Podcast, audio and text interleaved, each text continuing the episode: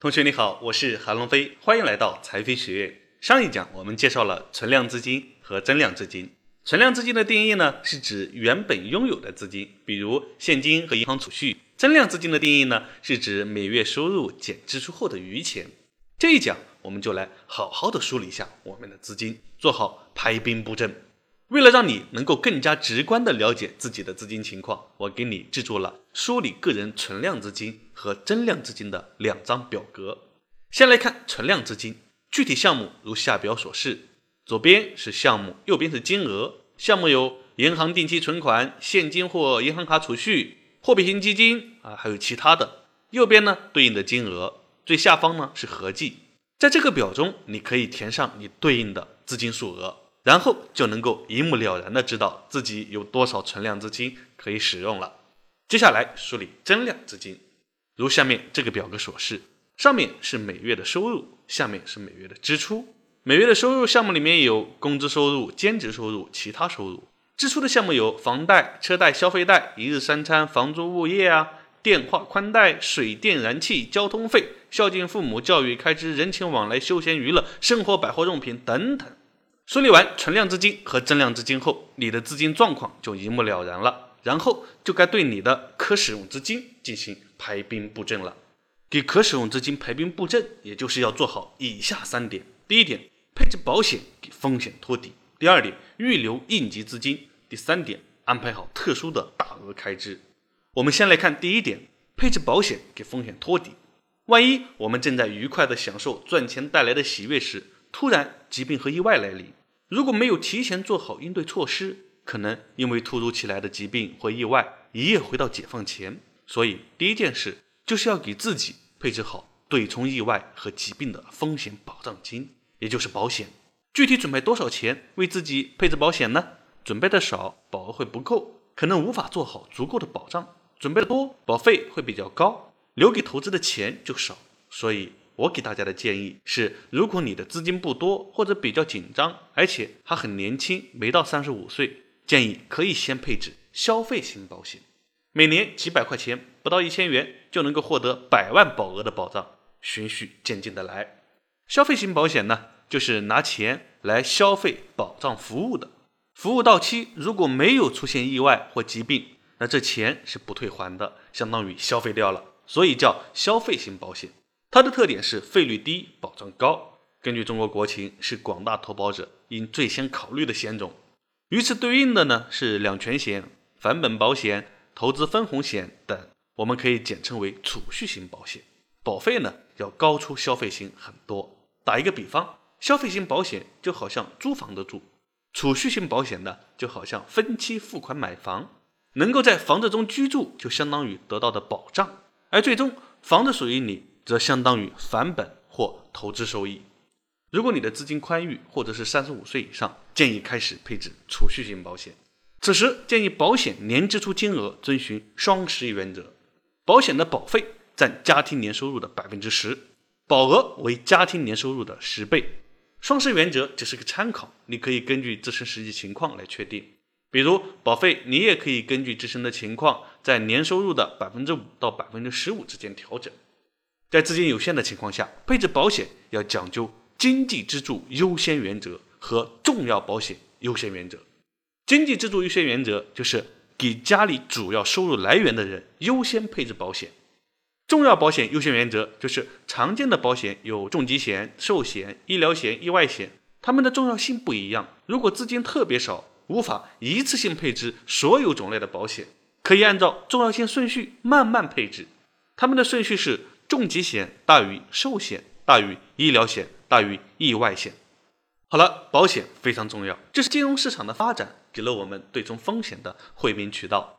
在保险不发达的时候，很多人的贫穷就是因病致贫、因意外致贫的。当然，配置保险的时候啊，切忌盲目买买买。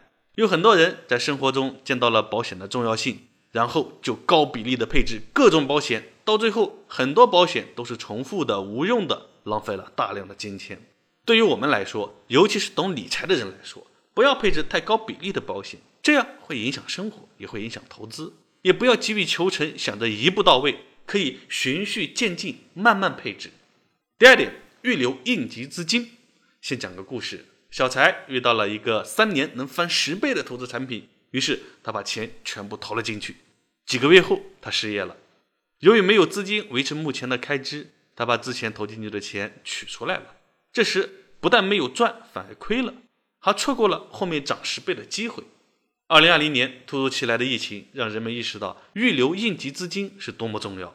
万一因为种种不可测的原因收入中断，会不会影响我们的正常生活？如果没有提前预留应急资金，那你就要从你的理财账户中撤出资金来维持正常生活。此时会对你原有的投资产生负面影响。比如疫情期间你没有预留应急资金，而当时的投资市场都处在最低位，此时卖出理财产品是很划不来的。就相当于低价处理掉了，这时候取出来了，不仅没有赚，还亏了。接下来很快的大幅上涨就跟你没关系了。除了疫情以外，生活中像这样不确定的风险随时可能出现，比如失业、生病住院、意外等，会让你的收入来源中断。所以我们要考虑到这些，预留一下应急资金，可以正常的应对房贷、车贷、房租、煤气、水电等日常开支。那应急资金预留多少合适呢？我给大家的参考建议是预留三到六个月的日常开支。好了，应急资金也不容忽视。很多人觉得这种情况很长时间才可能发生一次，觉得不太重要。但是，一旦发生，就会影响整体的资产配置状况。我们精心搭建的资产配置很有可能毁于一旦。当然，现在金融体系这么发达，有信用卡、各种短期贷款等，这些可以暂时应对相应的资金困难，但还是要提前做好规划。具体的应急资金多少，你可以根据你的实际情况来调整。第三点，安排好特殊的大额开支。这里的特殊大额开支是指日常开支之外的大额开支，例如一年内买车的，例如一年内买车的钱、结婚的钱、装修的钱等等。如果把这些短期内要用的钱拿去做投资，万一到用钱的时候出现了亏损，会影响生活中办一些事情。因为投资是一个长期的事情。短期会有正常的波动，时间越短，不确定性越大，所以我一般建议不用短期的特殊大额开支来投资。好了，特殊的大额开支的钱呀，要提前做好规划。如果忽视这一点，很有可能会影响到你的投资心态，到时会给你的资产配置带来不必要的影响。做完这三点，剩下的钱就是我们可以拿来投资的钱了，也就是可投资资金。为了方便你更加直观的理解，我给你做了一个模型图。如下图所示。现在我们来举个例子，实操一下本讲的内容。小飞，女，三十岁，已婚，有一个女儿，是财飞学院的一名财务，工资六千元每月，平时开支呢四千元每月，手里有五万元存款。她的理财目标是让手里的钱保值增值。我们来梳理资金，得出存量资金是五万元，增量资金是每月六千减去四千元的开支，也就是两千元。接着配置好保险，小飞配置的商业保险呢，一共五千元每年，从每月的增量资金里扣除，一年五千元，每月就是五千除以十二等于四百一十七元。那每个月的增量资金呢，就是两千元减去四百一十七元，就等于一千五百八十三元。然后预留三到六个月的应急资金，保证正常开支。小飞准备预留三个月的开支，这部分呢，从存款中预留。就是拿存款五万元减去三个月乘以每月四千元的开支，那就等于三万八千元。小飞近两年没有什么特殊的大额开支。好，到这里配置好保险，预留好应急资金，剩下的就是可投资资金了。现在小飞的可投资资金是存量资金三万八千元，增量资金一千五百八十三元每月。接下来就是对这些资金进行分配了，这些我会在后面的课程中给你介绍。好，今天的内容就分享到这里。我们来总结一下这一讲的内容。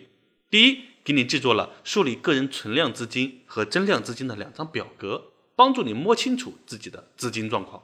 第二，介绍了什么是保险金、预留应急资金和大额开支资金，并告诉了如何配置这些资金。第三，通过举小飞的例子，给你实操了一下本讲的知识。本节课所学的内容，如果你有不懂的地方，可以扫描下方二维码向你的财商教练咨询。本讲的表格可以找你的财商教练免费领取。现在你已经会做资金的梳理，也懂得了如何排兵布阵，得出可投资资金。那接下来该投资什么？怎么投资呢？下一讲为你揭晓。这里是财飞学院，财飞自有黄金屋，财飞自有颜如玉，课好老师好，赚钱少不了。我们下一讲再见。如果你觉得本讲内容对你有帮助的话，请帮我点赞、好评、加关注，谢谢你的支持。